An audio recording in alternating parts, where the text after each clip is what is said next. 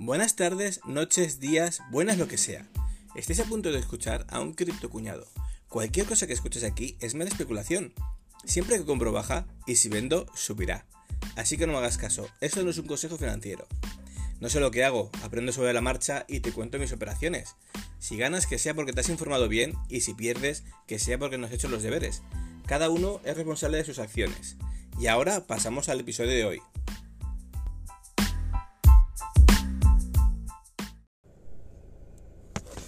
Hola, hola mi gente, ¿cómo estamos? Espero que estemos todos muy bien. Bueno, a ver.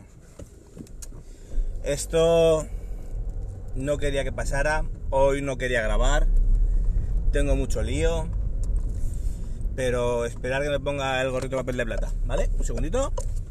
Vale. Ya me he puesto el gorrito de papel de plata. Bueno, yo creo que todos estamos viendo las noticias, la caída de Bitcoin, que China prohíbe las criptomonedas y las transacciones de criptomonedas y todo esto, ¿vale? Eh, ¿Cómo os lo diría? Uf, es que no quiero hacer los pésitos, pero me cago en la hostia ya, joder. Es que no puede ser, es que a, a, cada paso que damos siempre nos tocan las narices.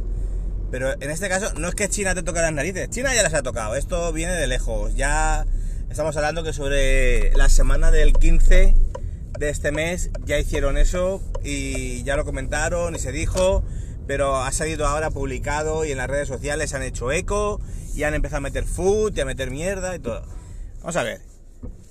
Que China prohíbe las criptos. Vale. Que baja Bitcoin, se compra más. Que baja Ethereum, se compra más. Vender, no se vende. ¿Por qué? Porque invertimos dinero que no, no nos hace falta. Que podemos permitirnos perder ese dinero. Cago en la hostia, a ver si la gente ya se entiende de una puta vez. Esto es así, quieren que vendas, están metiendo miedo, están haciendo ahí para que cuando el pequeño inversor ven que empieza a meter, empieza a meter, empieza a meter, ¡pam! Se lo llevan calentito, ¿por qué? Porque te la lían. Te la lían. Mételo y no se vende. Guárdalo y no se vende. Mételo en un trezos, mételo en, un USB, en la, eh, tu wallet, y lo metes en el cajón y te olvidas de tu puto wallet hasta dentro de tres años vas haciendo transferencias poco a poco desde tu exchange. Da lo mismo que eh, China lo, lo banee. ¿Por qué? Porque da lo mismo. Da igual. Android en China no puede estar con los servicios de Google. ¿Google ha caído? ¿Google se ha ido a la mierda? ¿A que no? Y los mil y pico millones o dos mil y pico millones de chinos, no sé cuántos hay ahora mismo, no lo usan y no pasa absolutamente nada. ¿Qué pasa? Nada, una empresa mil millonaria. Y ya está. Vamos a ver, es que el que China no quiera, China no quiere por un sencillo motivo. En este caso, es una noticia real que quieren hacer pasar como que es algo nuevo, novedoso, para hacer que el mercado caiga, crear una tendencia bajista, para que las, que las ballenas recompren bajo, para que tú vendas más caro de lo que tú, más barato de lo que has comprado. Eso es lo que están haciendo. Están haciendo el ciclo de la vida de, de las criptos que llevan últimamente. Pero China quiere meter mierda. China quiere joder a las otras criptos. China quiere que el yuan digital, que lo tiene en pruebas, que sea un tiro y que todos los chinos de China y de chinos de fuera de China y que aparte de los chinos de China y los chinos de fuera de China, que el resto de gente del mundo que no sean chinos de China ni chinos de chinos de chinos de fuera de China. Me cago en la leche ya el trabalenguas que he liado. Bueno, pues que todo el mundo que opere con China lo que quieren a la larga es que usen el yuan digital. A ver si nos queda claro. Quieren que sea el dólar del futuro. Como el doblón de A8 de España que se usó en todo el mundo, que luego es el dólar en estos momentos, que el Bitcoin es lo que podría llegar a ser, pues China quiere que, quiere que sea su yuan digital.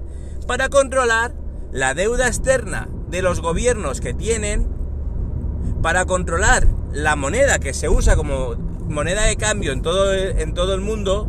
¿Por qué? Porque China al final, aunque en este momento sea una fábrica del mundo que está desabastecida, que no tiene, que no está sirviendo, en el momento que se vuelva a reactivar la economía china hacia el exterior, va a hundir la poca economía que quede fuera de, de, fabricación y de todo fuera de en Europa o en Estados Unidos. Y es así. Siempre os digo, seguid el dinero, seguid lo que pasa. ¿De acuerdo?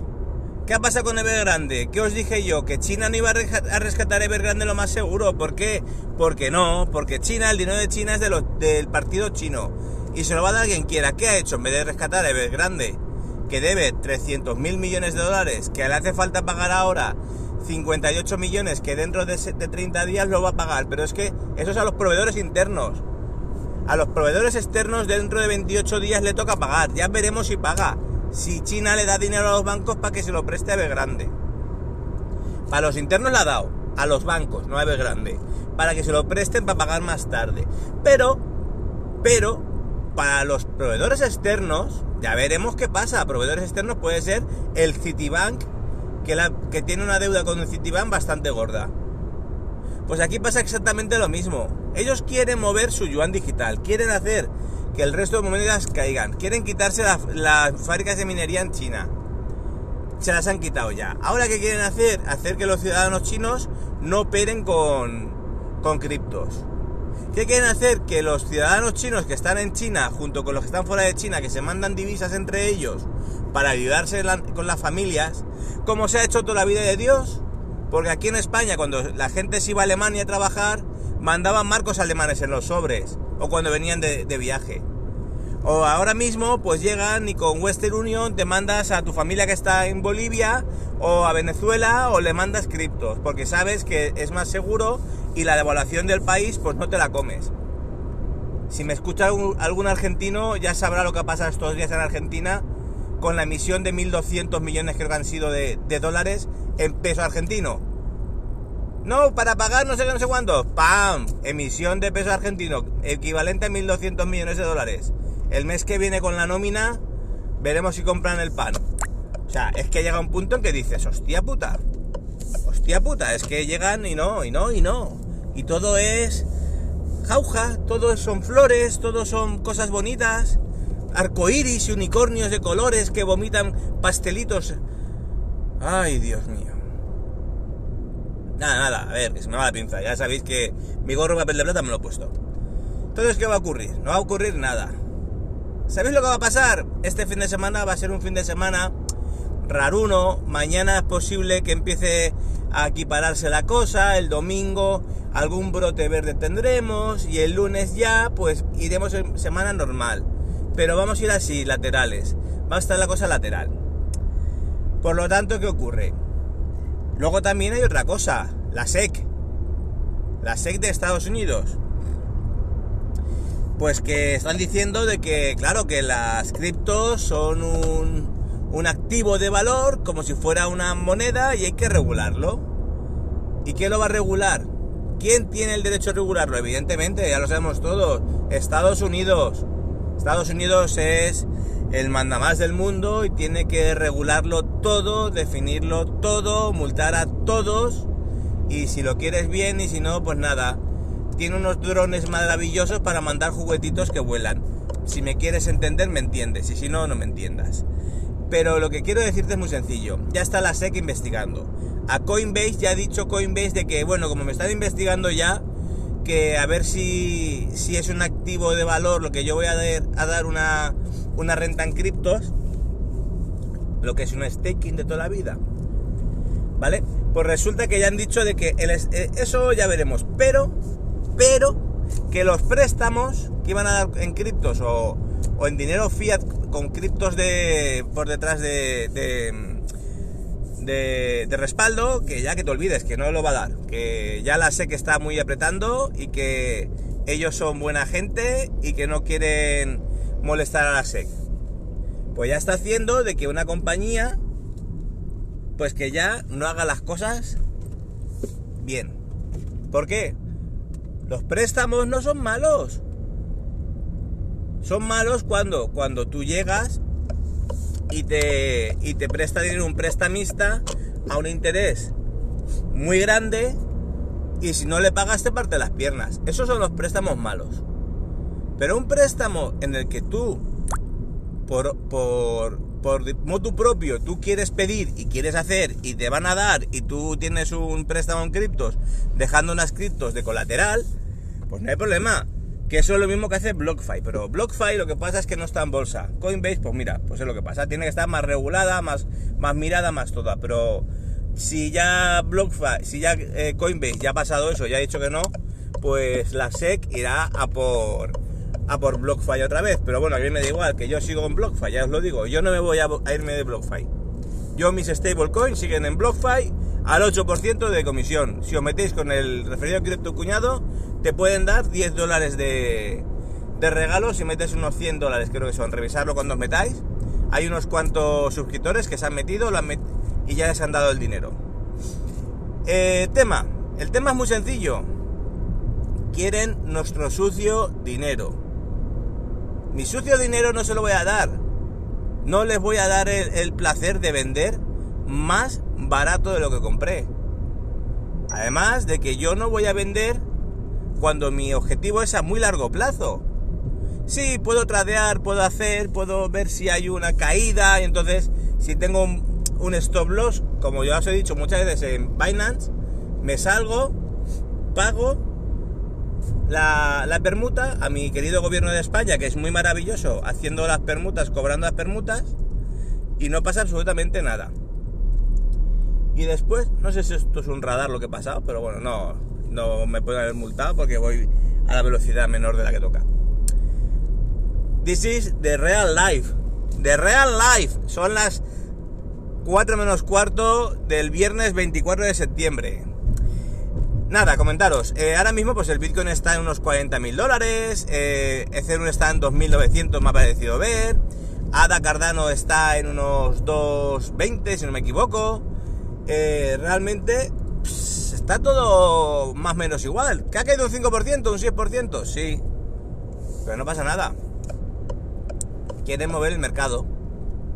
¿Tú les vas a dejar que te lo muevan? ¿No? Ya está, no te preocupes. No hay ningún problema. Entonces, ¿qué vamos a hacer? Pues mirad, lo que vamos a hacer es muy sencillo. Yo lo que voy a hacer, os lo cuento y si os gusta, lo hacéis. Yo tengo mi cuenta de, de Binance que no la voy a tocar. Que hoy además voy a ingresar euros. Porque tengo que hacer unos pagos con de recibos y tal. Entonces lo voy a meter en Binance y voy a pagar con la visa de Binance. ¿Por qué? Porque me dan BNBs. Después, cuando me sobre pasta de hacer los pagos y hacer todo, voy a coger y me voy a mandar pasta en stablecoin, bueno, miento, os he mentido. Me voy a mandar pasta en Litecoin, de lo que me sobre, lo voy a convertir a Litecoin. Y me la voy a mandar a, a BlockFi para convertirla en stablecoin. Y como se me hinchan las narices, voy a comprar Bitcoin de nuevo y posiblemente Cardano. El Cardano no lo tengo tan claro comprar hoy. Lo veo muy bien de precio. He llegado a comprar hasta más caro Cardano por el dólar cost average que hago yo. Y esta semana no me toca Cardano. Ya sabéis, planificaros, poneros un dólar cost average, poneros un stop loss en Binance para no perder dinero si queréis. Todo esto no es recomendación de compra ni de inversión, pero yo os digo lo que yo hago. Entonces, voy a hacer eso. Pero lo que pasa es que viene este fin de semana, que es la, la convención de, de, Cardano con la empresa que lo, que lo ha montado, con Charles Hopkinson, nuestro amigo Charlie, y con mucha gente del sector, y van a estar hablando de, Cardano, de la evolución del sistema, de la red, de todo. Y posiblemente, pues seguramente eh, no ha caído tanto como el resto de criptos, porque la gente por el FOMO que hay está comprando ahora. Pero realmente yo no voy a comprar hoy, porque posiblemente a lo mejor que pegue otra caída. Si veo que hay otra caída, pues compraré. Yo ya sabéis de que yo tengo mi orden de compra en Cardano puesta en 1.50, que no ha tocado. Aparte de que voy comprando cada X tiempo. Y en esta última caída que hubo de Cardano, pues vendí con un stop loss que tenía y he recomprado. Todo esto ya sabéis, y como lo hago con Binance, con mi KID puesto, con mi documento de identidad eh, metido, pues voy a pagar mis correspondientes impuestos de la permuta cuando no ha sido pasado a, a dólar. Ni a euro, ni a yuan, ni a dinar argelino, ni nada. Entonces, nada, hay que pagarle el, el gasoil al Falcon, que no va con agua.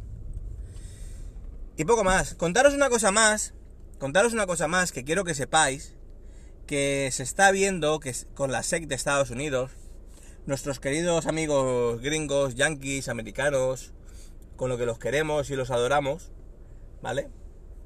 Nada, no pasa nada, eh, yo los quiero mucho. Si por mí fuera, si por mí fuera, yo viviría en Andorra, primera opción.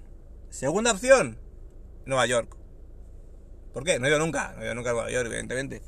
Pero el meollo de la, de la gente está ahí, hay mucho movimiento, mucho todo. Y que realmente, pues eso, es algo que me gustaría bastante. Pero no puede ser, no puede ser. De momento hay que quedarse aquí, life in Spain. Pero es lo que hay, no pasa nada. Nada, comentaros, el tema de la SEC de Estados Unidos, de, de, que están revisando y tal, pues están viendo a ver que están revisando la, entre las 20 y las 40 criptos de más capitalización de mercado. Pues ahí tenemos, por ejemplo, a Bitcoin, a Ethereum, a Cardano, a creo que es XRP, BNB. Bueno, contar 20, 40 criptos en CoinMarketCap, en Rise, os metéis ahí y lo podéis ver.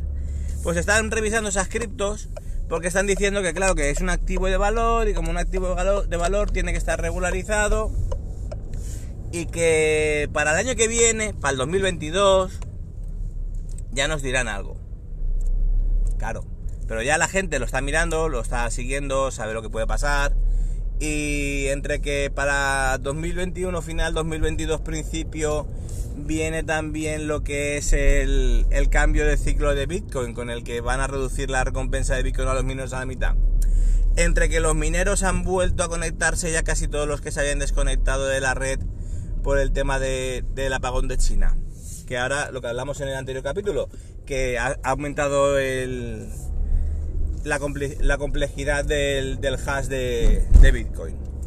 Entre que eh, viene Ethereum 2.0 que no viene y se juntan varias cosas, pues parece ser que va a haber una, un cripto invierno, una recesión en el mundo de las criptos para ahora, para el año que viene. Final de este año, principio, mitad del que viene. Yo, si, si queréis que saque la bola de cristal, creo, pienso, opino, no recomendación de compra ni inversión, creo que será para abril, abril, mayo del año que viene, una fecha más o menos coherente para esa caída. Más o menos coherente. Pero, pero, ¿qué ser en esa caída? ¿Que si da el guano?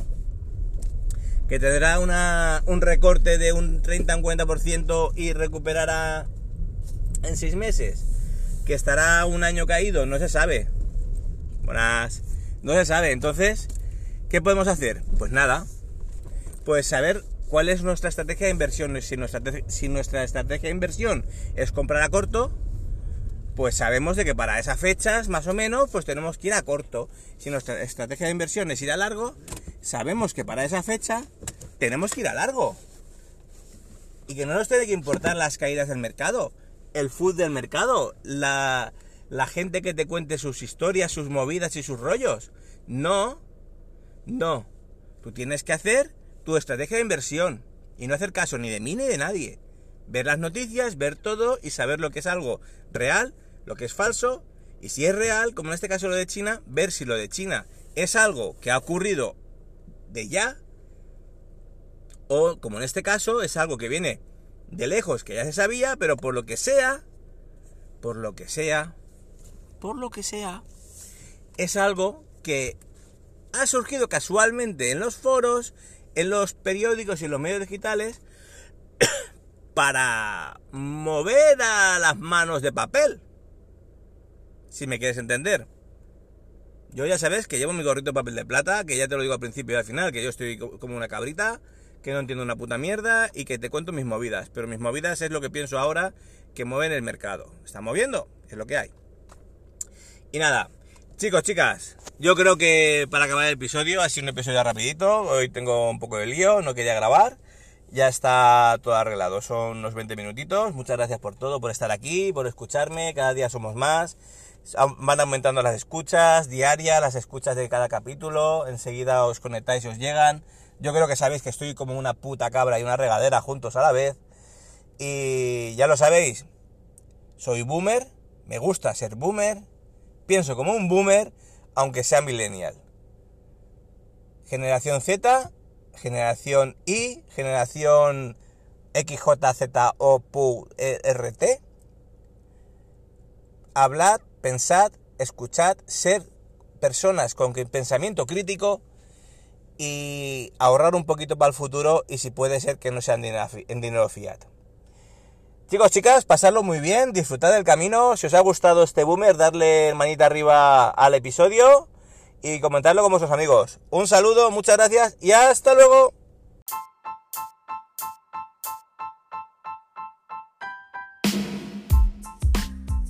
Si has llegado hasta aquí, muchas gracias por tu tiempo. Has estado escuchando el podcast de Cripto Cuñado de J. Blasco.